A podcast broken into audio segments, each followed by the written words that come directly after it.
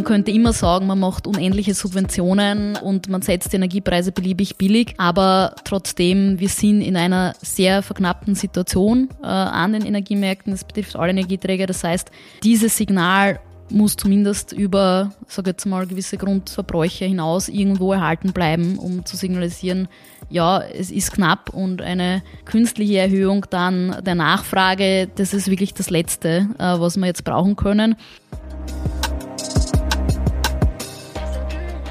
So, wir sind wieder zurück. Äh, zweiter Teil. Ähm, es geht um die Energiepreiskrise 2022.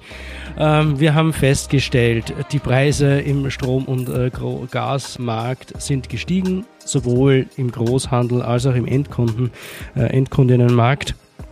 Und das hat ähm, Auswirkungen. Wir schauen uns jetzt im zweiten Teil an, was man denn da ähm, machen kann, um das abzufedern oder strukturell auch zu verändern, äh, damit äh, die Energiepreiskrise nicht auch zu einer sozialen äh, Krise wird. Nochmal kurz zum Aufwärmen. Strom und Gas, haben wir gesagt, sind die Preise gestiegen. Karina, gibt es dieses Phänomen auch bei anderen Energieträgern?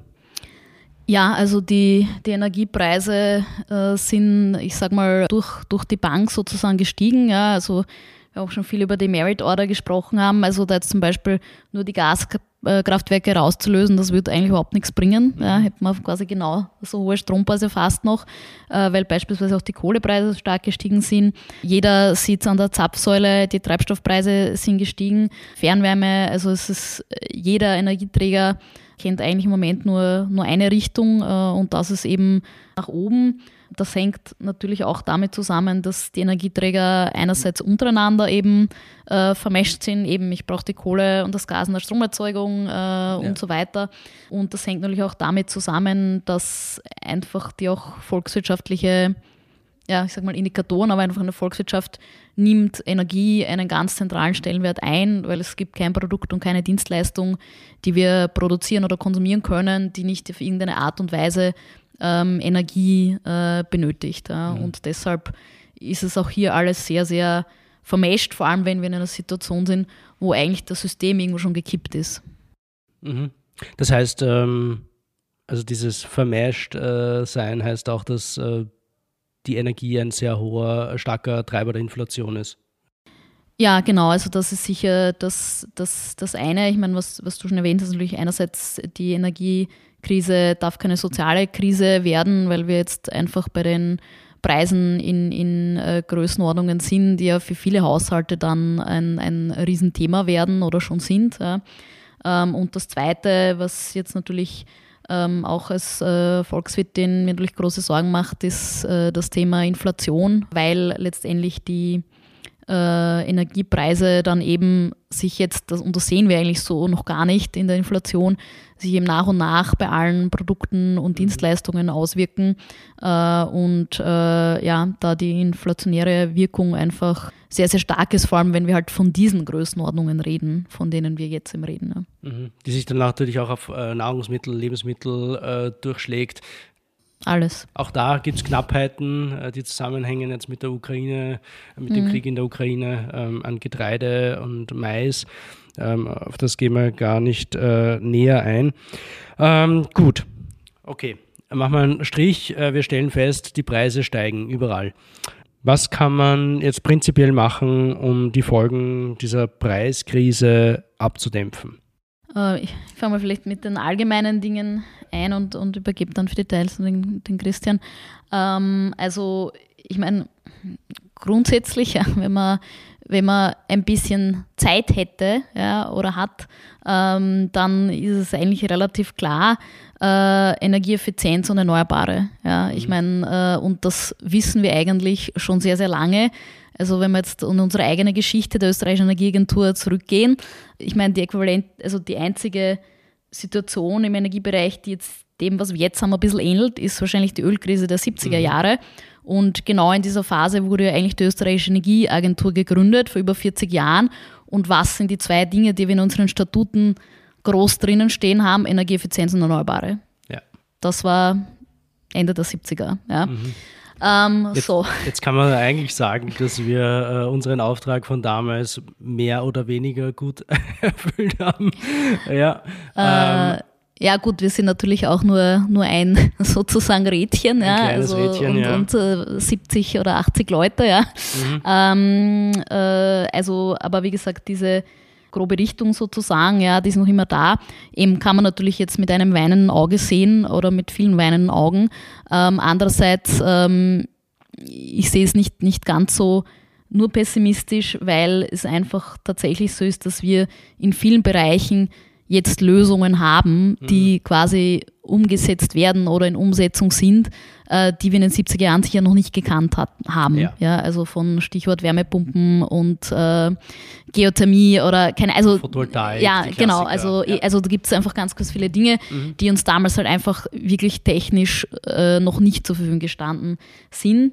Ähm, aber, äh, und deswegen, wie gesagt, also ich glaube, da wird sich in den nächsten Jahren noch ganz, ganz viel tun. Ja, mhm. Die Preise sind ja auch letztendlich ein Riesenanreiz für Energieeffizienz und Erneuerbare. Also wir wissen Sie auch dort, wo wir mit Unternehmen zusammenarbeiten, äh, dass hier wirklich jetzt äh, viel umgestellt wird, ja, äh, umgerüstet wird auf mhm. andere ähm, Energieträger. Auch bei den Haushalten wissen wir, es gibt so viele Anträge äh, für Energieberatungen, für Förderungen wie noch nie. Also Fünffacht, wirklich im Sinn von, genau, also ja. die Anzahl von Anfragen und Antragen in einem Monat, die es sonst in einem Jahr gibt. Ja. Also das ist das Scale. Also ich glaube, da wird sich was tun. Ja, da, äh, aber äh, tatsächlich ist das etwas, was Zeit braucht, vor allem auch in einem verknappten Markt. Ja, ist jetzt nicht leicht im Moment eine PV zu montieren. Ja. Oder ein Heizungssystem zu tauschen mhm. ähm, oder auch für, für Industrieunternehmen Großanlagen jetzt aufzustellen. Äh, ähm, mhm. Das heißt, dieser Kostenschock, der jetzt irgendwo unmittelbar da ist, ja, ähm, äh, da braucht es dann auch zusätzlich noch etwas und da kommen wir eben in den Bereich dann ähm, äh, der Interventionen, äh, dass man versucht, dem irgendwie äh, äh, gegenzusteuern, um diesen Kostenschock für Haushalte und Unternehmen halt bestmöglich abzufedern. Mhm. Ich meine, es, es, mag manchmal ein bisschen der Eindruck äh, entstehen, dass da jetzt wenig weitergeht, was ähm, keine Ahnung, PV, Heizungsumstellung betrifft, aber das, der Schein drückt äh, natürlich. Es gibt aktuell ein, wie du gesagt hast, ein enormes Interesse ähm, aus Gas auszusteigen, Photovoltaikanlagen zu installieren. Und dieses enorme Interesse trifft halt auf einen, einen, einen, einen Markt, äh, ein Angebot, das sich aus dem üblichen äh, Angebot der letzten Jahre ergeben hat. Und dieser Markt kann kurzfristig einfach nicht mehr hergeben, weil es halt nicht mehr PV-Planer gibt, weil es nicht mehr Monteure gibt, weil es nicht mehr Installateure gibt. Aber es passiert trotzdem so viel, wie noch nie äh, passiert ist und äh, diese Kapazitäten werden auch nachziehen müssen und da wird äh, sicher auch einiges äh, passieren müssen, damit ähm, der Markt da mehr hergeben kann. Ähm, aber nichtsdestotrotz kann man auch in seinem äh, Verhalten äh, energieeffizienter sein. Das heißt, man ist da nicht machtlos, sondern kann auch jetzt ähm, schon genau drauf schauen, wo man Energie verbraucht und ob das sinnvoll ist. Die individuellen Handlungsspielräume sind da natürlich unterschiedlich, ähm, aber ich glaube, äh, es geht bei jedem äh, noch ein bisschen was. Das heißt, da, da, da kann man auch äh, selbst tätig werden. Aber wir sprechen ja jetzt über die, den dritten Punkt, den du gesagt hast, neben den No-Regret-Geschichten, Energieeffizienz und Erneuerbare, nämlich die Interventionen. Ich glaube, wir haben das in dem, was wir bisher schon ausgebreitet haben, klar gemacht, dass man da unterscheiden muss bei den Interventionen, ob man diese Interventionen jetzt im Großhandel, also im ähm, Börse beispielsweise, beim ähm, Verkauf von einem Unternehmen an ein anderes Unternehmen setzt oder im Endkunden, Endkundinnenmarkt. Das ist die wesentlichste Unterscheidung, die es da gibt. Und wir schauen uns zuerst die erste Seite an, nämlich den Großhandel. Christian, kannst du uns bitte einen Überblick geben? Und wir sind jetzt mal bei Strom. Welche Möglichkeiten der Interventionen gibt es denn da im Großhandel? Tatsächlich ist da die Anzahl der verschiedenen Interventionsmöglichkeiten in den letzten Wochen rapide angestiegen, hat man das Gefühl, da sehr, sehr viele äh, Ideen äh, zirkuliert werden von verschiedensten Seiten. Also man könnte sagen, es gibt mehr Deckel als Töpfe. Ähm, aber ähm, es gibt sicherlich ein paar, die besonders dominant äh, sind in dieser Diskussion. Ähm, und da würde ich jetzt einmal sehen, das sogenannte iberische Modell, äh, das häufig äh, genannt wird. Es gibt, äh, gab die Bewegung vor ein paar Wochen, das Schweizer Modell sich zu überlegen. Mhm. Äh, es gibt verschiedene Überlegungen, in den Preisbildungsmechanismus selbst einzugreifen, also in dieses Pay is Clear, das wir vorhin schon äh, erwähnt hatten, und das durch ein anderes System zu ersetzen, das nicht mehr das letzte Kraftwerk den Preis mhm. setzt. Mhm. Und ähm, ja, prinzipiell auch radikalere Ideen, die langsam so ein bisschen, also das heißt radikal, aber zumindest äh, fundamental, fundamental unter, ja. äh, andere Ideen, die nicht eine einfache Intervention sind, sondern eher eine Marktumgestaltung, die sich jetzt äh, immer mehr Bahn brechen, die dann auch nicht nur temporär wären, äh, eben da ist zu erwähnen das sogenannte griechische Modell, auf das ich dann gleich noch ein bisschen eingehen kann. Mhm. Das wäre ähm, mit einer fundamentaleren Änderung verbunden? Das wäre mit einer fundamentaleren Änderung äh, verbunden. Es ist quasi ein Reformvorschlag für den gesamten europäischen Energiemarkt, äh, der da mhm. vorgebracht wurde. Und es gibt natürlich die Möglichkeit, das Rad ein Stück weit zurückzudrehen und wieder in eine stärker regulierte Welt quasi sich zurückzubewegen. Das äh, wäre auch noch äh, eine weitere Option, die wahrscheinlich auf dem Tisch liegt. Mhm. Ähm, Schauen wir die einzelnen Modelle ein bisschen durch. Genau, also es ist, äh, ich versuche es ein bisschen strukturiert zu machen. Mhm. Ähm, ich fange mal mit dem an, das es tatsächlich schon gibt. Äh, und das ist das sogenannte iberische Modell. Ja. Das äh, wurde Mitte Juni äh, in Portugal und Spanien implementiert. Ähm, und der Grundgedanke hier ist tatsächlich direkt bei der Merit Order anzusetzen. Ähm, dazu muss man wissen, die Spanier und die Portugiesen, die haben sehr ähnliche Erzeugungsmixe. Ähm, das heißt, sie haben sehr viel Erneuerbare tatsächlich, ähm, also Wind, äh, Wasser, tatsächlich auch äh, PV. Äh, und sie haben Kernkraft. Das sind alles grenzkostentechnisch günstige Technologien, die einen großen Anteil am Gesamterzeugungsmix ausmachen tatsächlich. Und dann haben sie aber auch äh, relativ äh, viele Gaskraftwerke, die sie teilweise für KWK benutzen, aber auch sonstige Spitzenlastkraftwerke, die äh, da häufig den Preis setzen tatsächlich, also auch vor, vor Einsetzen des ihres Modells quasi schon den Preis gesetzt haben. Ähm, und es gibt vergleichsweise wenig, wenig Kohle, aber auch das gibt es. Mhm. Ähm, der, der, Gedanke, der in diesem Modell verfolgt äh, wird, ist ähm, quasi den Gas- und den Strompreis radikal zu entkoppeln. Das heißt, der Gaspreis darf äh, steigen, wohin er will.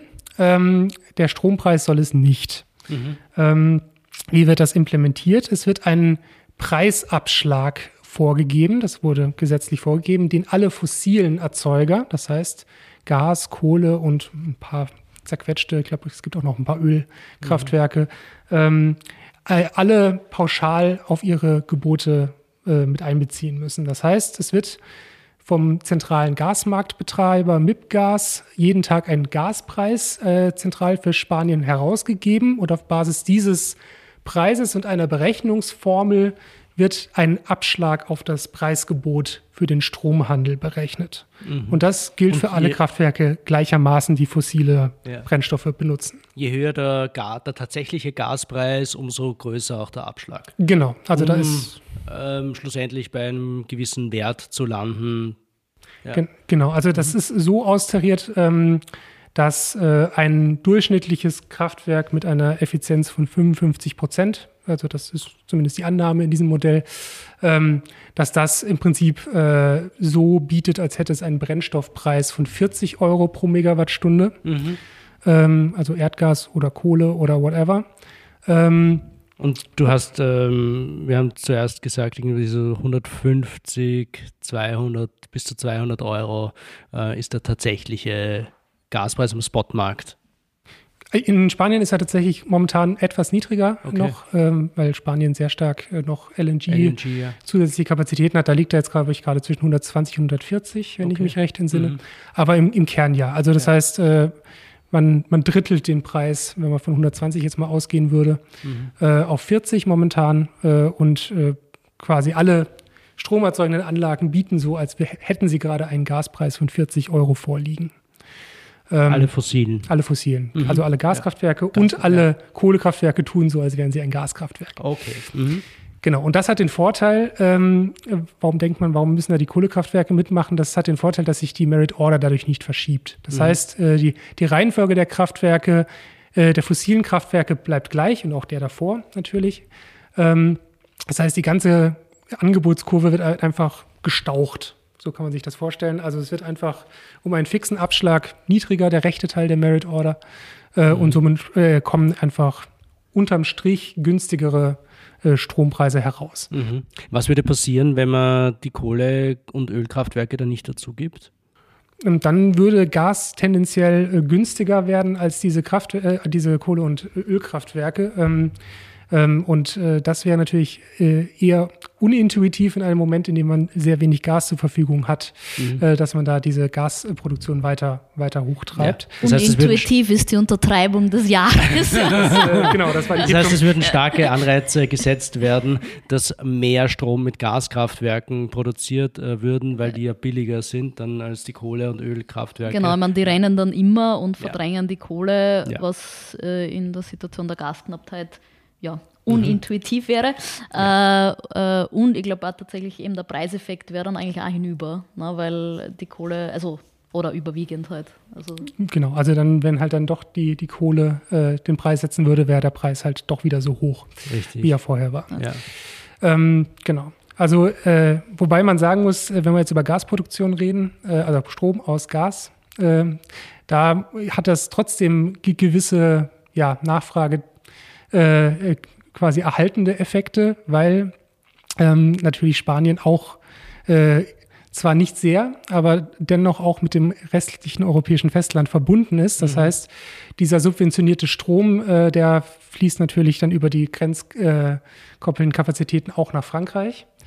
Die sie ja ähm, bitter nötig haben. Die es bitter nötig haben. Ja. Also es ist in dem Fall vielleicht gar kein ungewünschter Effekt im engeren Sinne. Mhm. Äh, aber es lässt sich trotzdem festhalten, dass es eine gewisse Steigerung der Produktion aus Gaskraftwerken in Spanien und Portugal gegeben hat, mhm. seitdem diese Intervention stattfindet. Man kann aber auch gleichzeitig sagen, dass das vielleicht, wenn man jetzt von der allgemeinen Versorgungssicherheitssituation her argumentiert, nicht so schlimm ist, ähm, da Spanien kein Gas aus Russland bezogen hat, auch vor äh, ja, vor diesem Jahr schon, ähm, sondern sein Gas hauptsächlich aus Nordafrika bezieht und eben über LNG-Terminals.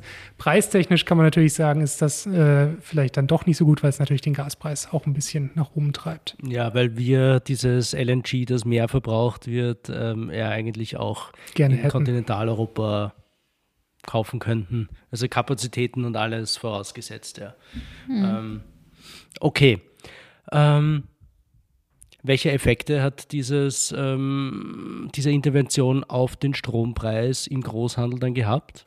Also tatsächlich auf den Strompreis im Großhandel, den man auch von außen sehen kann, äh, sogar sehr signifikante Effekte. Also man sieht, wenn man sich die Preiskurve vom Juni anschaut, äh, beim Tag der Einführung dieses iberischen Modells einen starken äh, Abfall, einen starken Knick quasi, äh, wobei die Preis ja, die Preissystematik, dass die Form der Kurve eigentlich ähnlich ist, aber sie ist halt um äh, 80 Euro in dem Moment runtergefallen, mhm. äh, vereinfacht gesagt. Ähm, und das ist im Prinzip äh, danach auch nicht mehr hochgegangen. Das heißt, bis heute haben wir da jetzt Strompreise, die im Bereich 150 bis 200 meistens liegen. Mhm. Ähm, das heißt, der, auf den Strompreis hatte das auf jeden Fall den gewünschten Effekt, wenn man jetzt vom Großhandelspreis alleine ausgeht. Man muss sich allerdings natürlich die Frage stellen, wo kommt denn dieses Geld her, das für diesen Preisabschlag äh, benötigt wird? Mhm. Denn äh, diese Kraftwerke, die wollen ja nicht einfach ihren Strom günstiger verkaufen, als sie eigentlich Kosten haben. Ja. Weil sie ja trotzdem das Gas teurer einkaufen müssen. Genau, deswegen äh, gibt's, äh, ja, werden die quasi subventioniert. Das heißt, den Betrag, diesen Preisabschlag bekommen sie wieder vom Marktbetreiber. Und der legt das quasi instantan auf die gesamte Nachfrageseite des Marktes um. Mhm. Das heißt, es ist ein Umlagesystem, äh, das da, da greift. Das heißt, die effektiven Nettostrompreise liegen tatsächlich höher als die Großhandelspreise, die wir jetzt äh, quasi auf irgendwelchen Plattformen sehen, eben weil diese Umlage noch mit einbezogen werden muss.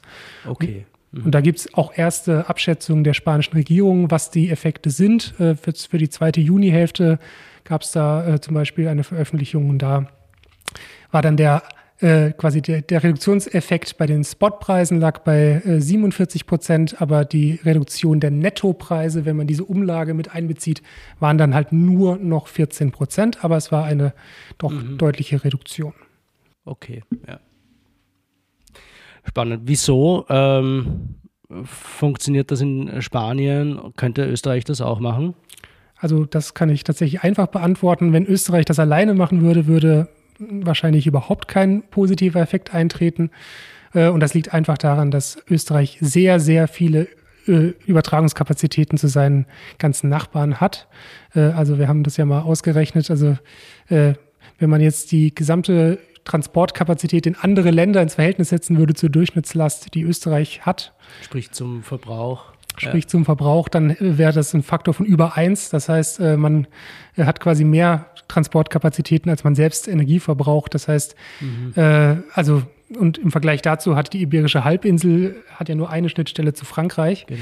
Und äh, wenn man da dieselbe Errechnung macht, dann sind es 3,5 Prozent mhm. quasi, äh, ähm, die da an dieser Grenze äh, nur zur Verfügung stehen. Und das heißt, alles, was in Österreich entsprechend gemacht würde, das würde quasi in diesem Moment dann noch äh, ins Ausland quasi als günstiger Export äh, ausfließen.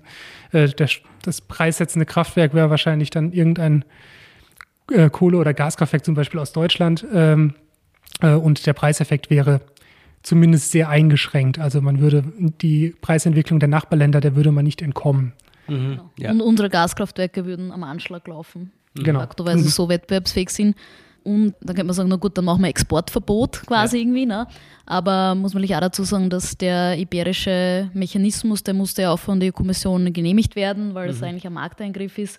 Und da war ja die Auflage, dass der nur genehmigt wird, wenn aber sonst quasi äh, die anderen Mitgliedstaaten, äh, wie haben sie es genannt, halt nicht, also äh, keine Einschränkung da. Also genau, also ja. es darf jetzt keine kein Exportverbot zum Beispiel äh, nach Frankreich geben. Also Spanien muss quasi damit leben, dass ein Teil dieser Subvention letztendlich indirekt auch den französischen Endkunden zugutekommt. Ja. ja. Nur dort mit dem Oder den 2000 der EDF, weil die genau, regulierten Tarife. Genau. ähm, aber dort mit den 2000, was weiß ich, 500 MW, die die halt haben, Kapazität, ist das halt kein Thema. Mhm. Während in Österreich, wie gesagt, es wird einfach alles ins Ausland gehen und der Preiseffekt bei uns wäre aber vernachlässigbar, ja, wenn man das eins zu eins umsetzt. Okay, wichtiger, wichtiger, wichtiger Punkt. Das heißt aber, dass man das im europäischen äh, Gleichklang zumindest wollte man das iberische Modell ausrollen auf ganz Europa im Gleichklang mit den stark äh, integrierten, verbundenen äh, Ländern, Preiszonen in Kontinental- oder im Rest Europa äh, machen müsste. Genau, also richtig effizient würde dieses System nur, wenn am besten alle oder zumindest fast alle mitmachen würden, die da ja. äh, stark miteinander verbunden sind. Also man hätte immer natürlich eine gewisse Verlustsituation an der Außengrenze einer solchen Region. Ja. Ähm, also wenn da der Markt weiter besteht wie vorher, äh, dass man dann quasi Gasüberproduktion innerhalb dieses, äh, dieses Systems hätte und nach draußen immer noch äh, günstigen Strom exportieren würde. Aber äh, aus, außerhalb einer gewissen äh, Kernregion äh, von Europa wäre das dann ein abnehmender Effekt. Also, mhm. ja. Okay. Jetzt habe ich noch eine Frage. Dieser Abschlag ähm, in Spanien, Portugal wird täglich äh, veröffentlicht. Der orientiert sich am tatsächlichen Gaspreis für diesen Tag, sagen wir jetzt einmal.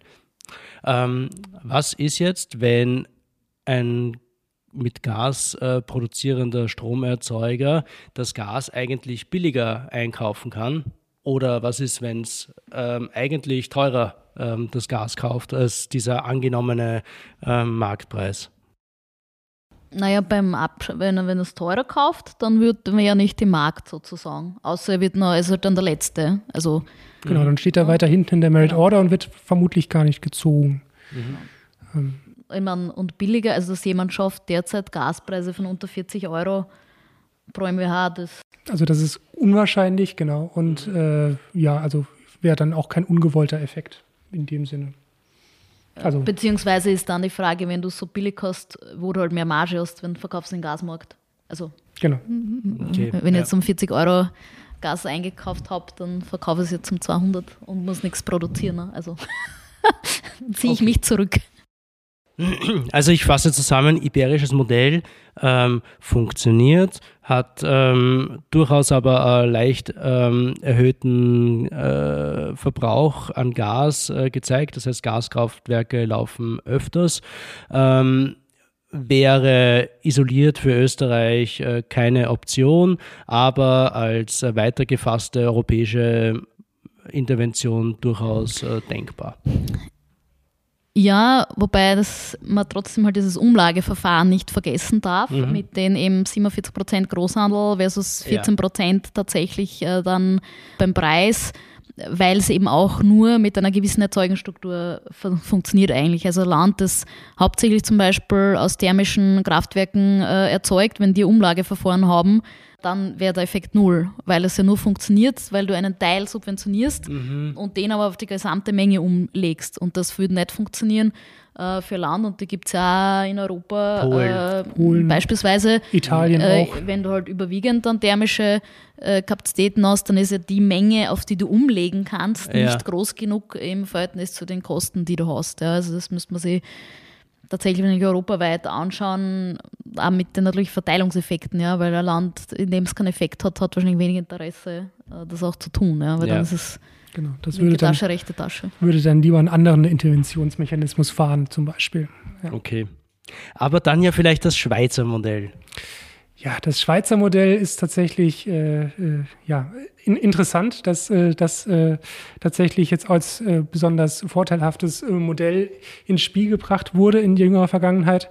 Das Schweizer Modell ist ja eigentlich quasi eine abgespeckte Version des liberalisierten Strommarktes. Ähm, das heißt, es gibt nur für Unternehmen oder für Kunden über einer gewissen Nachfragegröße die Möglichkeit, am Großhandel teilzunehmen und alles, mhm. was unterhalb dieser Nachfragegröße liegt, das äh, hat keinen freien Stromlieferanten, den es wählen kann, sondern das muss mit dem lokalen Stromlieferanten Vorlieb nehmen. Der Netzbetreiber, ja. Das ist quasi das, das, ja. das alte System noch. Also es ja. ist tatsächlich ähm, sehr ausdifferenziert in der Schweiz. Es gibt sehr viele verschiedene Netzbetreiber und Netzregionen. Mhm. Das hat auch was mit der Geografie natürlich zu tun. Ähm, aber tatsächlich äh, quasi hat dann keiner mehr die freie Wahl, seinen Lieferanten zu wählen, sondern kriegt genau den Tarif seines Netzbetreibers. Und der funktioniert noch so, wie es in Österreich oder auch in Deutschland früher war, ähm, eher auf Basis der Stromgestehungsvollkosten. Ähm, das heißt, wer günstige Kraftwerke eben in seinem Netzgebiet hat, der zahlt einen günstigeren Preis und wer teurere Kraftwerke hat, der zahlt einen teureren Preis. Mhm das, das schwankt äh, tatsächlich dann zwischen 8 und 28 Rappen pro äh, Kilowattstunde. Man kann das circa 1 zu 1 umrechnen auf ähm, Euro Cents, das heißt zwischen 8 und äh, 28 äh, Cents pro kWh, je nachdem, in welchem Netzgebiet man tatsächlich wohnt. Diese Preise werden äh, festgesetzt von einer Kommission, mhm. äh, ELCOM heißt mhm. glaube ich, dort. Das heißt, diese 8 und 28 ähm, äh, sind vor ähm, dem angepassten neuen Preis. Die werden deutlich ähm, erhöht noch, ist angekündigt äh, mhm. zumindest. Ja. Genau, ich meine, das sage ich mal, benachteiligt natürlich die Regionen, die halt äh, aufgrund der geografischen Situation nicht die Möglichkeit haben, in der Schweiz noch insbesondere Wasserkraftwerke mhm. zu haben oder auch urbane Regionen. Also das äh, führt dann schon auf dieser Ebene zu, zu dann starken Verzerrungen. Mhm. Und diese Schwelle, von der du gesprochen hast, die ist ja extrem hoch. Also genau. die ist bei 100.000 Kilowattstunden Stromverbrauch pro Jahr angesetzt äh, und alles, was drunter ist, hat diese Lieferantenwahlfreiheit nicht. Zum Vergleich, Durchschnittshaushalt Österreich äh, nimmt man immer diese 3500 Kilowattstunden. Also da ist man sehr, sehr, äh, im Endeffekt kann man sagen, alle Haushalte und äh, Genau, ich meine, da, da, fallen ja auch viele dann Gewerbeunternehmen drunter, ja, und deswegen, also ich meine, ich kenne die Diskussion in der Schweiz nicht im Detail, aber die wird dann wahrscheinlich dort auch auftauchen, ob dann das hinnehmbar ist, dass es diese großen Unterschiede dann gibt, also regional bezogen, ja, also mhm. weil das halt immer mehr auseinanderklaffen wird dann ja, wahrscheinlich. Genau. Also ich habe eine Zahl gelesen, aber die war leider undatiert. Ich bin mir nicht ganz sicher, auf welches Jahr sie sich bezogen hat, ob es jetzt 2021 oder 2022 war. Das ist, glaube ich, 0,8 Prozent äh, aller Energieverbraucher nur äh, am Großhandelsmarkt teilnehmen. Mhm. Wenn man wow. quasi jetzt auf ja. wenn man jeden einzelnen Haushalt quasi einzeln rechnet, dann kommt man da mhm. relativ schnell hin. Also äh, das heißt, viele sind in diesem nicht äh, liberalisierten Strommarkt und nur wenige große Verbraucher äh, sind überhaupt äh, im großen äh, im Großhandel äh, dann tätig. Und da muss man da auch ein bisschen noch mitbedenken, äh, die Schweizer haben ja auch durchaus ihre Probleme gehabt in den letzten Jahren, ihre Nachfrage zu decken und mussten mhm. sehr viel Strom zukaufen. Das heißt, gerade auch für die Schweizer Unternehmen, die dann vielleicht im Großhandel teilnehmen, ähm, ist das vielleicht trotzdem eine eher ungünstige Entwicklung, die jetzt gerade stattfindet, weil Schweizer Versorgungsunternehmen äh, tatsächlich dann äh, in, im europäischen Ausland ja gerade zukaufen müssen zu sehr hohen Preisen, mhm. äh, obwohl die Schweiz selber eigentlich über eine sehr günstige Erzeugungsstruktur verfügt. Also die haben hauptsächlich Wasserkraft und äh, Nuklear mhm. ähm, und nur wenige Gaskraftwerke, aber sie kaufen halt äh, nicht unsignifikanten Teil ihres Energiebedarfs zu. Ja. Ich meine, diese Großverbraucher, die äh, am Großhandel teilnehmen, das sind dann natürlich oft Industriebetriebe. Ähm, und ich habe äh, letztens eine Analyse gesehen, äh, wonach die Industriestrompreise in der Schweiz deutlich über jenen von Österreich und Deutschland zum Beispiel ähm, liegen. Ähm, Deutschland, äh, Entschuldigung, die Schweiz ist ja auch nicht in diesem Prozess der Marktkopplung integriert, ähm, über den wir zuerst äh, gesprochen haben. Das heißt, die profitieren nicht dann äh, im Zuge der Marktkopplung von äh, billigeren äh, Preisen in Österreich, in Deutschland. Das ist was, äh, das sie in den letzten Jahren eigentlich schon immer ändern wollten. Das heißt, die wollten Teil äh, dieses äh, gemeinsamen europäischen Markts äh, werden, was ihnen bisher nicht gelungen ist. Äh, was was würde es heißen, wenn ähm, Österreich jetzt sagt, wir setzen das Schweizer Modell um?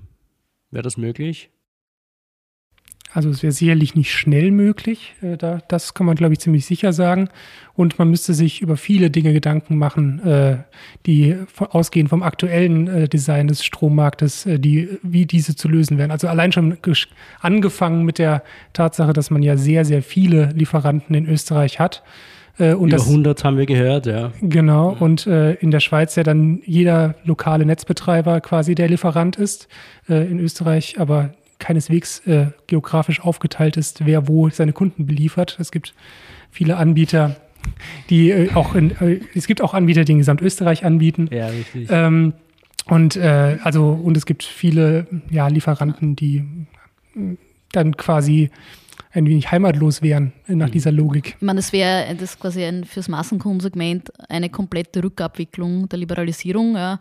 Und wenn man jetzt sagt, quasi, es hat mehrere Jahre gebraucht, äh, um das in die eine Richtung zu tun, mhm. ja, dann kann man jetzt davon ausgehen, dass jetzt, wenn man in eine andere Richtung geht, auch wenn man sagt, es ist jetzt eine Krise und es ist quasi, man ignoriert den europäischen Rechtsrahmen, von dem wir teil sind, wenn man das alles ignorieren würde, aber mhm. selbst dann einfach operativ ja, das zu tun also, und das zu bestimmen, wer dann welche Kunden versorgt, zu welchen Preisen und wie man diese Kosten erhebt und so weiter, das wäre ein, ein, äh, also ja, das ist einfach ein Prozess, der nicht in zwei Monaten abwickelbar ist, unmöglich. Mhm.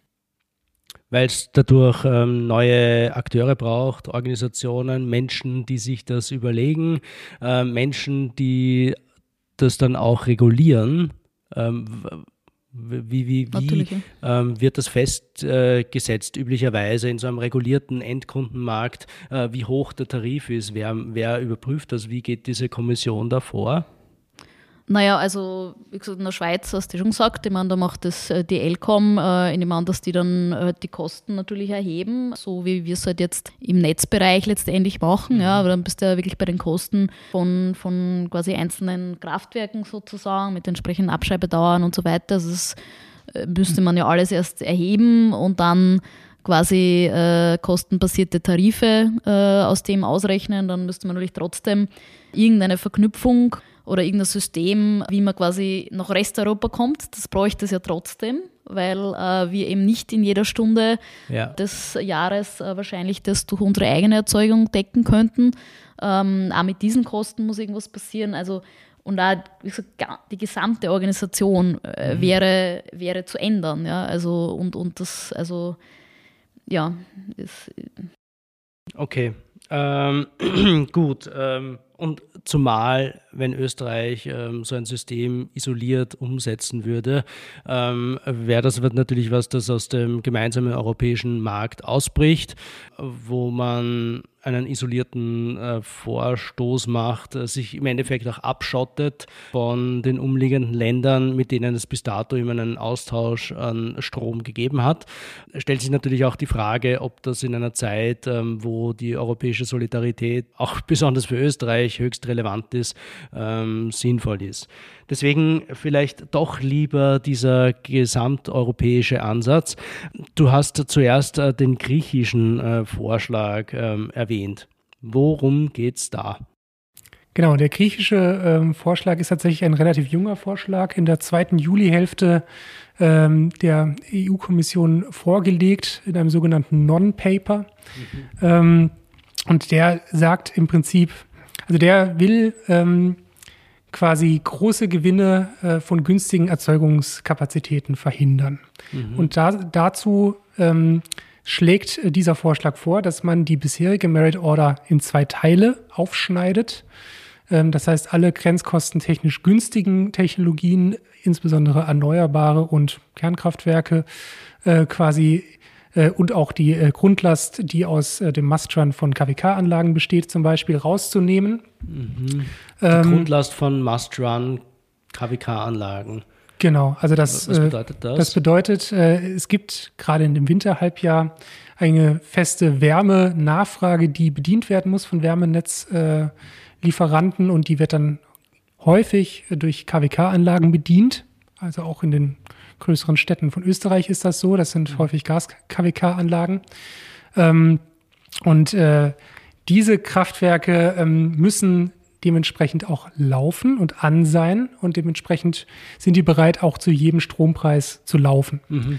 und nicht nur zu einem, der im Gaspreis zum Beispiel entspricht, ja. eben weil sie die Verpflichtung anderweitig haben und die müssen halt die Kosten anderweitig irgendwie wieder reinholen, zum Beispiel über die Fernwärmepreise. Mhm.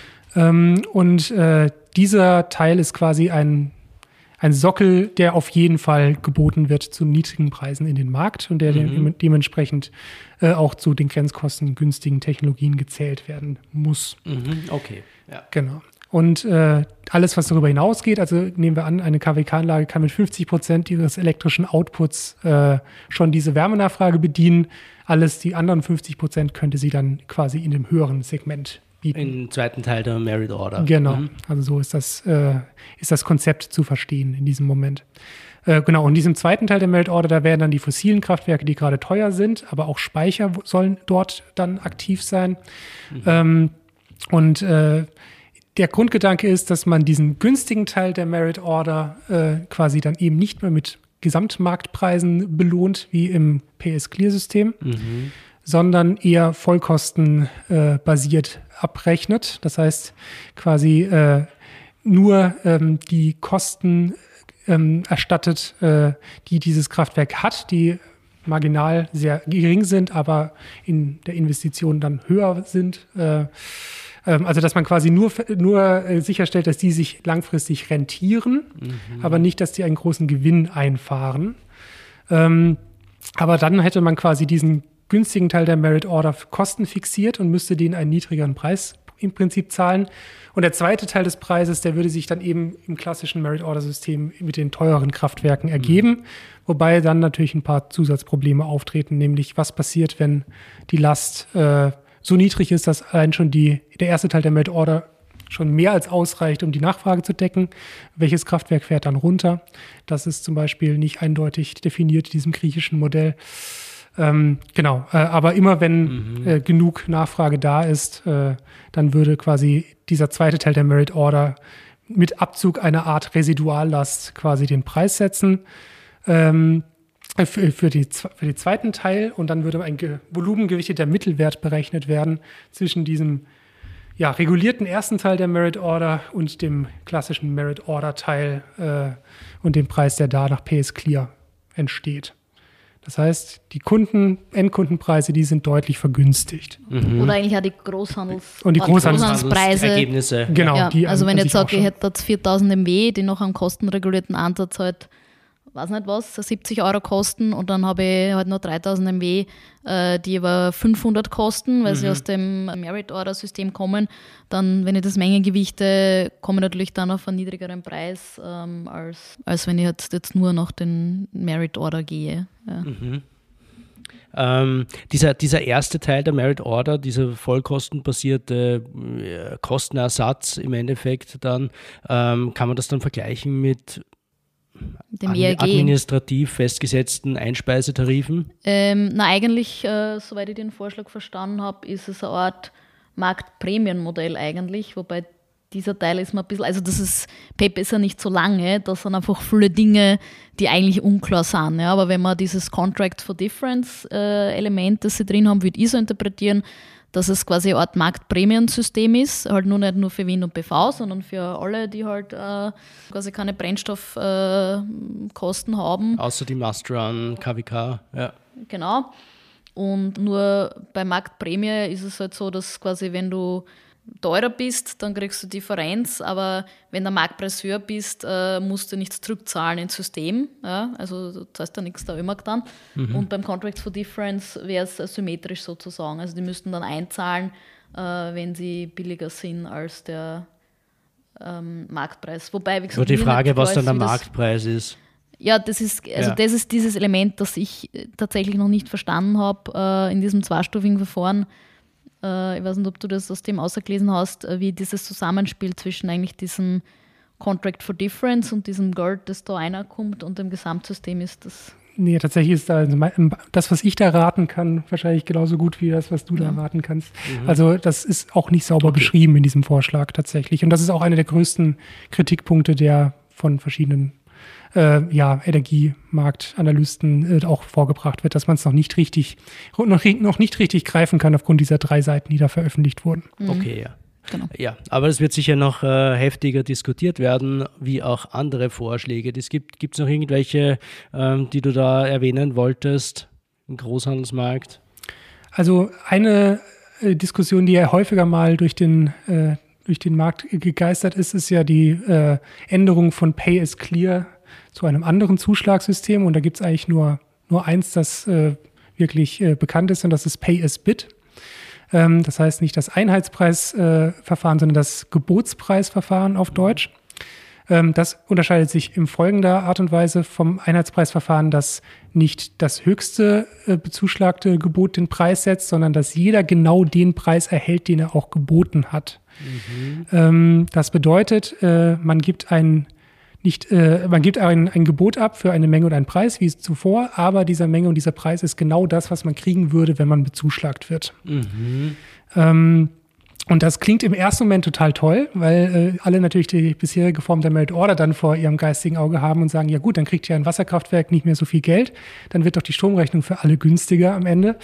Äh, das Problem ist, dass man äh, in einem solchen Marktsystem nicht von einem gleichen Verhalten ausgehen darf, wie es jetzt bei PS Clear der Fall ist. Also ähm, da ist äh, klar davon auszugehen, dass natürlich in diesen Geboten dann auch schon der Gewinnaufschlag des jeweiligen Produzenten mit drin ist. Mhm. Ähm, das heißt, die würden versuchen, ihren Gewinn weiterhin zu maximieren und das würden sie tun, indem sie nicht mehr ihre Grenzkosten bieten, was bei Pay is Clear eine dominante Strategie ist, äh, weil man immer quasi äh, Sowieso, gezogen ja. werden will, wenn man günstiger ist als der Marktpreis. Ja. Ähm, sondern man würde halt versuchen zu erraten, welches denn jetzt gerade das teuerste Kraftwerk sein könnte, mhm. äh, das noch bezuschlagt wird und versucht dann da ein bisschen drunter zu liegen.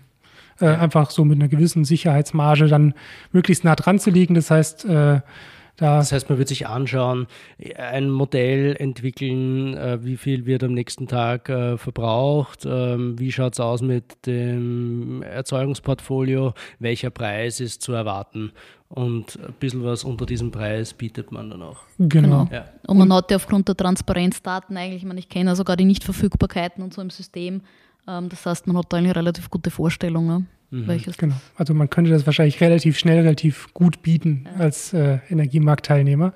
Äh, ja. Äh, also da bräuchte man wahrscheinlich nicht viele Testläufe. Ähm, und äh, dann gibt es natürlich in die, so einem System dann auch verschiedene Ansichten, wie sich sowas langfristig entwickelt. Also mhm. äh, man redet ja im Energiemarkt immer noch über eine begrenzte Anzahl von Marktteilnehmern. Und in der Spieltheorie gilt eigentlich immer, wenn es eine begrenzte Anzahl an Malteilnehmern gibt, dann müssen sie sich gar nicht aktiv absprechen. Äh, langfristig mhm. setzen sich dann teure Preise durch, weil halt jeder mal ein bisschen drüber geboten hat. Okay, ja. Äh, jeder auch ein bisschen Risikoabschlag noch draufrechnet, falls er dann doch nicht gezogen wird. Äh, mhm. dann und dann bewegt sich der Preis so kontinuierlich marktpreistechnisch nach oben. Also das heißt, langfristig gibt es zumindest einen Teil äh, der Theorie, der dann sagt, äh, es könnte sogar teurer werden mit einem PS-Bit-System. Tacit Collusion oder stillschweigende Absprache. Ne? Genau. Ne? Also, also sich und wiederkehrende wie, Auktionen. Wie, ergibt sich dann der Strompreis äh, für jede Preiszone in diesem System? Ähm, das wäre dann in, in, der Tat der volumengewichtete Mittelwert über, über alle, äh, die da zuschlagen wurden. Okay, mh. genau. ja. ja, passt. Gut. Ja, ich meine, also eben, das, das muss man, glaube ich, nochmal machen, wird das halt vermischt. Also natürlich wäre man, ist man jetzt in einem regulierten System wie in der Schweiz, ja, dann ist es natürlich nicht Uniform Pricing oder Einheit, sondern dann ist natürlich noch Kosten quasi. Aber wenn man jetzt rein vergleicht, ist es ein Marktsystem mit einer Auktion, dann ist es spieltheoretisch eben, sind das die Effekte, die auftreten, die der Christian halt gerade beschrieben hat. Ja. Also mhm. das muss man differenzieren. Es würde natürlich niemand vorschlagen, dass man mit einem voll regulierten System ein Einheitspreissystem macht. Ja. Das wäre ja. Quatsch. Also äh, um das nochmal äh, klar zu sagen, weil das verschwimmt dann trotzdem oft in der Diskussion. Mhm. Wenn man in einem regulierten System ist, braucht es aber dann natürlich auch den, sage ich mal, Apparat ähm, dahinter, um äh, das umzusetzen. Sprich, oh genau, also eine Kostenregulierung ja, natürlich. Ja. Genau. Gut, ähm, das ist jetzt äh, der Großhandel und ich würde sagen, wir schließen äh, das äh, mal ab. Ähm, die Diskussionen werden sicher weitergehen. Ähm, sinnvollerweise auf europäischer Ebene weitergehen. Ähm, was aber schon auch äh, national natürlich umsetzbar ist, sind Interventionen im Endkunden, Endkundinnenmarkt. Karina, äh, was sind da die mhm. Optionen? Ja, ich meine, auch im, im Endkundenmarkt gibt es natürlich äh, unterschiedliche Modelle oder Optionen, die jetzt ähm, auch, auch diskutiert werden. Wir versuchen das einmal ein bisschen zu, zu klassifizieren, weil auch da wird, äh, wird dann viel von der Nomenklatur sozusagen äh, her vermischt. Also alleine, was unter dem Preisdeckel äh, verstanden wird, das divergiert also massiv, je nachdem, welche Betrachtungsweise. Ich meine, ich würde mal grundsätzlich ein bisschen unterscheiden äh, zwischen Modellen, die, sage jetzt einmal, eher äh, wahrscheinlich weniger komplex, äh, einfacher, schneller umzusetzen sind und Modelle, die halt wirklich umfassender sind und einhergehen äh, mit einer kompletten Marktumgestaltung, also eben äh, quasi regulierte Preise zum Beispiel oder also Kostenregulierung, das wäre das, das eine Extrem, äh, mhm. was wirklich quasi wieder alles umändern würde, was ja am einen Ende und am anderen Ende, was quasi einfach und, und, und es sind quasi irgendwelche Zuschussmodelle oder, oder einfach nur Lampsams, äh, wo ich halt äh, Haushalten oder Unternehmen einfach äh, Geld transferiere sozusagen. Ähm, und dazwischen gibt es die unterschiedlichsten Ausgestaltungsvarianten. Äh, es hat beispielsweise ein Modell, das vielfach jetzt diskutiert äh, wurde, ähm, ausgehend äh, wahrscheinlich eigentlich von, von äh, Deutschland, äh, ist ein gewisser Grundbedarf sozusagen, also dass man eine gewisse Menge an, an Strom oder Gas oder Energie äh, halt einen niedrigeren Preis äh, bezahlt äh, und dann über diesen Grundbedarf hinaus einen höheren Preis. Ja. Aber mhm. auch da, wie gesagt, ist dann immer die Frage, reden wir da jetzt wirklich von regulierten Preisen oder reden wir eigentlich von, von Förderungen sozusagen? Also wie ist jetzt der, die Umsetzung in Niederösterreich oder der, der geplante Rabatt sozusagen? Das ist äh, Strompreisrabatt. Genau, das mhm. ist ein, ein Zuschuss sozusagen, eine Förderung, das halt auf Antrag ausbezahlt wird, ja, ja was eben was anderes ist. Das ist auch eine äh, Lampsam wie du zuerst gesagt hast. Genau, also das äh, eben, also das sind halt die zwei Ausprägungen, die man dann wahrscheinlich unterscheiden kann, ist quasi, unterscheidet sich quasi der Fördertarif zwischen den Haushalten oder Haushaltstypen und unterscheidet sich die Menge. Ja. Und im Niederösterreich Beispiel so, dass der, der Preis äh, oder der Fördertarif, der ist für alle Haushalte eigentlich gleich. Äh, ich glaube, es sind 11 Cent pro kWh, mhm. während die Menge dort, die unterscheidet sich zwischen den, den Haushalten je nach quasi Personenanzahl im Hauptwohnsitz. Also das ist gestaffelt 1, 2, 3, 4, 5 und dann, glaube ich, jede weitere Person. Ja, also mhm. und, und äh, so. Das heißt, ein, ein, ein, ein Haushalt, äh, in dem drei Personen leben, der bekommt dann mehr Rabatt als ein äh, Single-Haushalt, wo nur eine Person wohnt. Genau, genau. Das ist vom äh, Stromverbrauch. Genau, also dort ist es wirklich auf Personenanzahl. Man, könnte jetzt rein ökonomisch, theoretisch könnte man auch sagen, der Energiekostenausgleich ist quasi 1000 kWh mit 10 Cent. Ja, also da kommen mhm. wir auf, 1500. Nein. Ja, ja, aber also 150 Euro. Ja, genau. genau. Also, ja. aber ist halt, aber da ist es nicht differenziert der Haushalt, der Hauptwohnsitz. Ne? Also und so ist halt die, aber die Komplexität sozusagen nimmt halt massiv zu, je granulierter man halt diese Unterstützungssysteme äh, strickt, wiewohl halt die, die Unterschiede sozusagen äh, natürlich einfach österreichweit da sind. Wir haben es ja schon zu Beginn oder wahrscheinlich ist das dann Teil 1 der Folge, aber mhm. besprochen, dass halt die, die Tarife sozusagen äh, für Endkunden sehr unterschiedlich sind, also von 70 bis 30 oder ich glaube maximal sind wir schon bei 70 Cent pro kWh, mhm. ist alles dabei und natürlich auch die Verbrauchsmengen, die, auch die unterscheiden sich äh, natürlich stark zwischen den Haushalten. Also wenn man jetzt nur die Statistik anschaut, äh, zwischen ähm, durchschnittlichen Haushalt in Wien sind wir 2800 kWh Jahresverbrauch, äh, in Salzburg sind wir bei 5000. Ja. Mhm. Und das ist jetzt aber noch ohne irgendeine Differenzierung nach Haushaltsgröße, nach habe ich eine Wärmepumpe, das aber das sind wirklich nur mal die Durchschnitte. Also allein okay. schon da sind halt die Unterschiede ähm, sehr, sehr groß. Das heißt, da ein Modell irgendwo zu, zu, zu machen, das, das berücksichtigt oder, oder halt da über das drüber zu legen, dass es tatsächlich nicht, nicht so einfach, wie man es vermuten möchte, wenn man das Wort äh, Preisdeckel, Preisdeckel sozusagen hört. Ja. aber das, Weil ein Preisdeckel in, beim einen Kunden heißen würde, dass er gar nichts mehr für seinen Strom zahlt und beim anderen, dass er äh, tatsächlich eine, eine Entlastung bekäme je nachdem, wo der aktuelle Tarif dann ist. Äh, genau, also wenn es jetzt ein Fördersystem ist sozusagen, ja, wie, wie jetzt äh, in Österreich, dann hätte es einfach, wenn man das ausrollt, sehr unterschiedliche Effekte, äh, mhm. weil halt die Preise unterschiedlich sind und weil auch die Mengen, die halt der Haushalt verbraucht, einfach sehr, sehr unterschiedlich sind. Mhm. Das heißt, wenn man einen Tarif hat, der unter 11 Cent liegt, dann äh, und, und die gibt es noch in Österreich, ja. Und nicht mehr verbraucht als ähm, die Deckelmenge, dann äh, zahlt man nichts für seinen Strom. De facto, ja. ja. also nicht für den Energieanteil. Hat man mhm, noch nicht für Netz, den Energieanteil, äh, genau. Netzkosten ja. Äh, also, bleiben gleich. Was genau. ja schon passiert ist in Österreich, ist, dass die ähm, Elektrizitätsabgabe reduziert wurde und zwar auf das ähm, europäisch äh, vorgeschriebene Mindestmaß. Ähm, das heißt, das ist schon eine, eine Maßnahme, eine Intervention, die man gemacht hat, um mhm. äh, Preise zu dämpfen. Marktbedingt ist auch die, ähm, sind die Ökostromkosten auf null genau, zur Gänze gefallen. Ausgesetzt worden.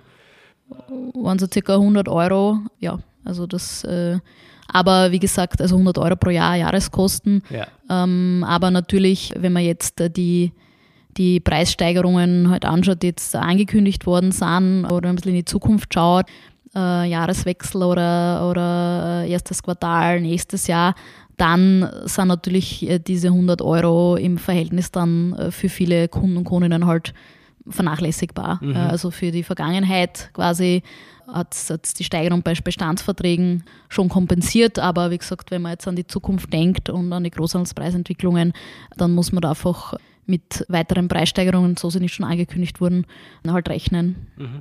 Das heißt, ähm, es ist absehbar, dass es auf jeden Fall äh, mehr äh, braucht, ähm, mehr brauchen wird. Und wie ich da raushöre, gibt es da auch einen, einen Trade-off zwischen Treffsicherheit und Einfachheit der Durchführung. Und da gilt es halt auch einen, einen Mittelweg zu finden oder zu schauen, je nachdem, was, was natürlich einfacher durchführbar ist, kann schneller wirken. Mhm. Ähm, was äh, aufwendiger ist, komplizierter komplizierter, treffsicherer ist, ähm, wird äh, länger dauern, bis es tatsächlich umgesetzt ist. Genau, ja. Und, und, das sind ja oft Details, die man jetzt vielleicht, wenn man nicht im Energiesystem so drinnen ist, gar nicht im Kopf hat, äh, weil beispielsweise ich meine, es geht ja, wir wollen ja eigentlich auch Energiesparen beanreizen, ja. Also ein, ja. ein quasi irgendwie komplett regulierter Preis. Ich meine, kann schon mal sagen, wir verschenken die Energie, aber mhm. das ist in einem äh, verknappten System natürlich, wäre das Wahnsinn, ja. Und wir haben gehört, es gibt die Knappheiten sowohl bei Strom als auch bei genau. Gas und es kann sein, dass diese Knappheiten bei Gas noch äh, verschärft werden. Auch bei Strom im Winter. Also es ist ja. also Aber ein, ein Punkt, der oft eingebracht ist, na gut, dann quasi stellt man auf Vorjahresverbräuche ab ja, und sagt also, äh, wenn ein Haushalt weniger verbraucht als im Vorjahr, den Jahren davor, dann, dann äh, quasi bekommt er irgendeinen Zuschuss, eine Gutschrift oder bezahlt weniger. Mhm. Ja. Also man bezahlt für weniger Verbrauchen. Was ja super ist, äh, weil es ein Energiesparanreiz ist. Genau, also es ist in der Theorie eine, eine tolle Idee, ja, die ja. wir eigentlich auch schon intern, ja. was du dir erinnern kannst, in unseren Fixen schon lange diskutieren, aber eben diskutieren, weil es regelmäßig, genau, ja. weil es regelmäßig zu Streit äh, führt, weil halt eins der, der Hauptprobleme sozusagen ist, es gibt halt im Energie, in der Energiewelt gibt es eigentlich eine, eine Nummer sozusagen, die zählt, ja, und das ist die Zählpunkt-ID. Ja. Also ich vergleiche das immer, das ist wie der IBAN bei der Bank oder so, mhm. ja. Ich meine, ich kann mir bei der Bank den Namen vertipsen, ich kann eine falsche Adresse eingeben, wenn der IBAN richtig ist, dann kommt das Geld dort an, wo es hin soll. Ja. Mhm. Und genauso ist halt im, im Energiebereich, ja, die Zählpunkt-ID ist letztendlich das, was zählt, was verrechnungsrelevant ist. Und kann man diese, sagen, dass jeder Zähler, den man sieht, zu Hause so eine Zählpunkt-ID hat? Ja, de facto, also wenn es ein Netzbetreiberzähler ist, es gibt einen Subzähler und diese ja, Dinge, aber genau. quasi das äh, vom Netzbetreiber, Netzbetreiber ja. mhm. ist die Zählpunkt-ID und es ist aber im Unterschied zum IBAN sozusagen, äh, nimmt man die nicht mit. Ja? Also sprich, mhm. wenn ich jetzt umgezogen bin, ja, dann gibt es keinen Vorjahresverbrauch, ja, weil auf diesen Zählpunkt oder den Zählpunkt ID einfach jemand anders ist, wenn ich äh, ein Kind bekommen habe, wenn jemand ein ausgezogen ist, wenn sich irgendwas geändert hat. Äh mein Vater hat jetzt eine, eine Wärmepumpe installiert, äh, braucht äh, heuer sicher mehr Strom als im letzten Jahr. Hat er einen eigenen Zähler dafür? Nein. Ja, eben, dann hast du ja. schon das Problem. Genau, also es ist alles, was quasi hinter diesem Zählpunkt passiert. Mhm. Ja. Letztendlich geht dem Lieferanten und dem Netzbetreiber nichts an und ja eigentlich aus gutem Grund. Ja. Ich meine, würden das, welche Leute dort wohnen oder wann die geboren sind oder whatever, ich meine, das ist ja ein Datenschutzthema am Ende des Tages mhm. und einfach nicht abrechnungsrelevant. Und deshalb ist beispielsweise eben das Abstellen auf einem Vorjahresverbrauch was man eigentlich nur auf Basis der Zählpunkt-ID machen kann, mhm für viele, viele Haushalte einfach falsch, weil es gibt hunderttausende ja. Geburten, es gibt, ich weiß nicht, wie viele Umzüge im Jahr und all das wäre nicht abbildbar. Ja, mhm. Also das ist schon mal was, was eigentlich äh, so nicht umsetzbar ist. Ja. Und das gilt halt für äh, viele andere Dinge, wenn man sich die durchdenkt äh, in, in der tatsächlichen Umsetzung, ähm, dass das nicht so einfach ist, ja, mhm. wie man es vielleicht äh, teilweise auf Twitter schnell hinschreibt ja, oder so. Ja, ich, ich, kenne diese ähm, Diskussion. Du kennst gut. es besser als ich, ja. Ich habe das schon ein bisschen ausgeklingt, aber ja.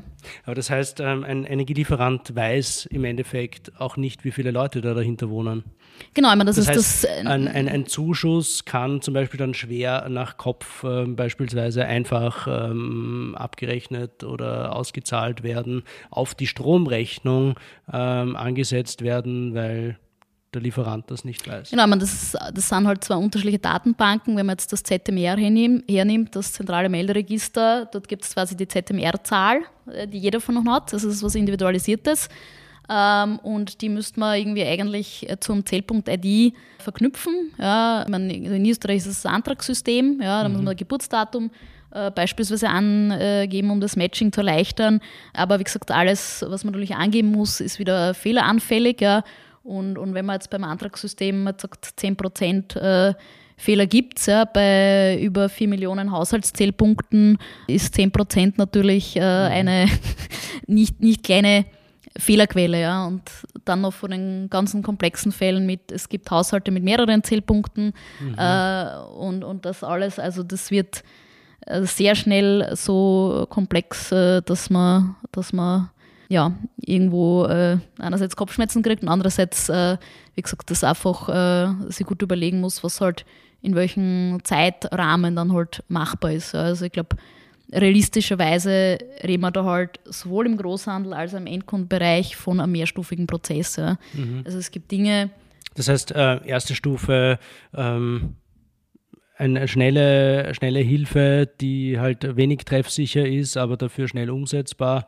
Ähm, Genau, also ist es äh, so sehen, dass es da jetzt einmal letztendlich auch irgendwie um, um das nächste halbe Jahr geht. Ja, man schauen muss, wie man mit diesen Kostensteigern umgeht und dann aber wird es die Debatte und gibt es ja schon auf EU-Ebene zum, zum Marktdesign oder was für strukturellere Maßnahmen man dann vielleicht noch braucht zusätzlich. Ja, die gibt es genauso und äh, das soll auch so sein, weil wie gesagt, es ist ein, Fall von Marktversagen. Ja, und das äh, nur, wie gesagt, ich glaube, man muss halt da ein bisschen die Erwartungshaltung, dass diese Systeme sich über Nacht äh, ändern lassen, schon ein bisschen äh, sozusagen einbremsen, weil letztendlich ist es ja auch ein Versorgungssicherheitsthema. Ja? Also wenn unsere Auktion, unsere Tagesauktion im Strombereich nicht funktioniert, die Kapazitätsberechnungen äh, zwischen den Ländern plötzlich nicht mehr funktioniert, man dann sind wir wirklich, und ich mag dieses Wort nicht, ja, weil jetzt wird wirklich überstrapaziert, aber dann bist du in einem Blackout-Ding. Ja? Also das, mhm. von dem her gibt es einen Grund, warum Änderungen am System äh, oft lange Vorlaufzeiten haben, weil da gibt es äh, sogenannte Shadowruns, ja, die, die Jahre oder Monate vorher immer passieren, äh, bevor Sprich, man was. Man spielt das ganze System äh, in einem Modell durch und versucht, die Realität möglichst gut abzubilden, schaut, welche Effekte das hat. Genau, also ja. die letzte Änderung war das, also Flowbest äh, Core-Erweiterung, das ist ja Jahre in, in the making, ja, also mhm. und jetzt ist es halt im Juni operativ geworden, ja, aber das war ein mehrjähriger Prozess. Mhm.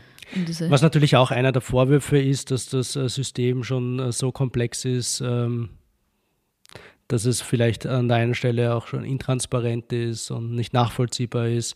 Ähm, das haben wir ja auch schon äh, aufgezeigt in dem einen mhm. oder anderen Projekt, ähm, dass das ein, ein Thema und ein Problem ist. Ja, wir ein, nochmal ein ich, das war schon eigentlich ein perfektes äh, Schlusswort, dass man bei diesen ganzen Interventionen äh, nicht die Erwartung haben darf, dass das schnell geht, ähm, dass man, wenn man eine gewisse Treffsicherheit will, ähm, halt auch erst äh, Datenbanken, Systeme schaffen muss, um das abwickeln zu können, dass äh, die Ideen dann oft besser klingen, als sie leider in der Realität umsetzbar sind. Äh, die Mühen der Ebenen, die da zuschlagen, sicher auch ähm, der Fakt, dass ähm, es oftmals um die Datengrundlagen bzw. deren Vernetzung ähm, nicht gut äh, bestellt ist. Vielleicht noch ein Punkt, weil wir den auch schon angesprochen haben, die Wirkung auf die Inflation äh, dieser äh, Maßnahmen. Was ist da aus deiner Sicht relevant, Karina? Mhm. Äh, genau, also das wären die, die zwei Punkte, glaube ich, die man da zu diesem mehrstufigen äh, noch, noch ergänzen sollte, ist äh, eben das eine, welche Maßnahmen auch immer immer ergreift, äh, sie sollten einfach möglichst inflationsdämpfend wirken. Ja, also ähm, alles, was in der jetzigen Situation noch zur Inflation beiträgt, ist mal grundsätzlich keine gute Idee. Überwiegend sind es dann Maßnahmen, die irgendwo schon auf der Rechnung, sage ich jetzt mal, auftauchen. Ja. Mhm gibt es natürlich auch statistische Leitlinien, wie letztendlich die Inflation zu berechnen ist. Ja. Mhm. Das heißt, das ist wirklich äh, ganz zentral, dass diese inflationsdämpfende Wirkung da ist. Ähm, und der zweite Punkt natürlich auch. Das heißt, noch, dass tatsächlich dann auch die Energiepreise reduziert werden, was ja dann beim äh, Gutschein oder einer Überweisung einer größeren Summe. Genau, ich meine, es gibt halt da, wie gesagt, was jetzt die Berechnung, da sind wir wieder bei den Daten, es gibt einen gewissen Graubereich. Ja.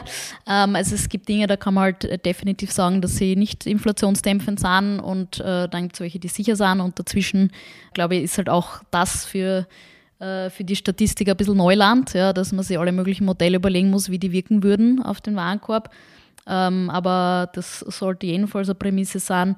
Ähm, und das Zweite ist natürlich das Thema Energiesparen. Ja, mhm. also man könnte immer sagen, man macht unendliche Subventionen äh, und man setzt die Energiepreise beliebig billig. Aber trotzdem, wir sind in einer sehr verknappten Situation äh, an den Energiemärkten. Es betrifft alle Energieträger. Das heißt, dieses Signal muss zumindest über, sage jetzt mal, gewisse Grundverbräuche hinaus irgendwo erhalten bleiben, um zu signalisieren, ja, es ist knapp und eine quasi künstliche Erhöhung dann der Nachfrage, das ist wirklich das Letzte, mhm. äh, was wir jetzt brauchen können. Und wie gesagt, was so die, die Implementation betrifft, ja, würde ich einfach für mehr Realismus teilweise in der Debatte äh, plädieren, was halt machbar ist und das wirklich als mehrstufigen Prozess äh, zu sehen, wo man sagt, eben jetzt gilt es einmal kurzfristig zu entlasten und äh, zu akzeptieren, dass das halt nicht perfekte Lösung sein wird mhm. und dann sie aber auch für den Rest ein bisschen auch, auch die Zeit zu nehmen, zu denken ja, und zu überlegen, äh, was das bedeutet, äh, wenn man da jetzt wirklich an den Strukturen komplett dreht, weil die Wahrscheinlichkeit eben, dass das dann ein System für Jahre ist, die ist relativ ja. groß. Also diese Zeit auch den Expertinnen und Experten zu geben, weil äh, ja, ein, ein, die Silver Bullet gibt es nicht. Ja, mhm. Das heißt, da ist noch Denkarbeit zu tun und ich glaube, da sollten wir uns ein bisschen Zeit nehmen, jetzt nicht komplette Schnellschüsse halt zu machen, ohne das bis ans Ende durchgedacht zu haben, was das eigentlich bedeutet äh, fürs Energiesystem. Mhm. Das heißt, äh, zuerst ähm, packen wir die Schmerztablette aus und dann kümmern wir uns ähm, abseits der Symptombekämpfung um die tatsächliche Therapie. Genau, ja, so, so könnte man sagen. Ja. Wunderbar, äh, vielen Dank zwei sehr äh, prall gefüllte Stunden, die wir da jetzt äh, hinter uns haben, ähm, die wir aufteilen werden, äh, wahrscheinlich in zwei verdaubarere äh, Einheiten. Vielen Dank, Karina, vielen Dank, Christian. Ähm, super wertvolle Erklärungen, äh, Einblicke, Einordnungen. Danke an euch, danke fürs Kommen. Danke, Christoph, für die Moderation. Ja, vielen, vielen Dank. Es war mir eine große Freude. Ich hoffe, äh, wir hören einander bald wieder. Äh, vielen Dank auch an die Hörer und Hörerinnen. Ähm, das war's mit Petajoule, dem Podcast der österreichischen Energieagentur.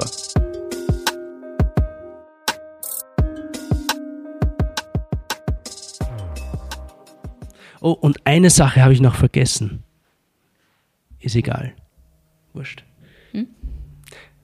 dass die hohen Preise halt auch einen, einen, eine, eine starke Wirkung, einen Anreiz haben für erneuerbaren Ausbau.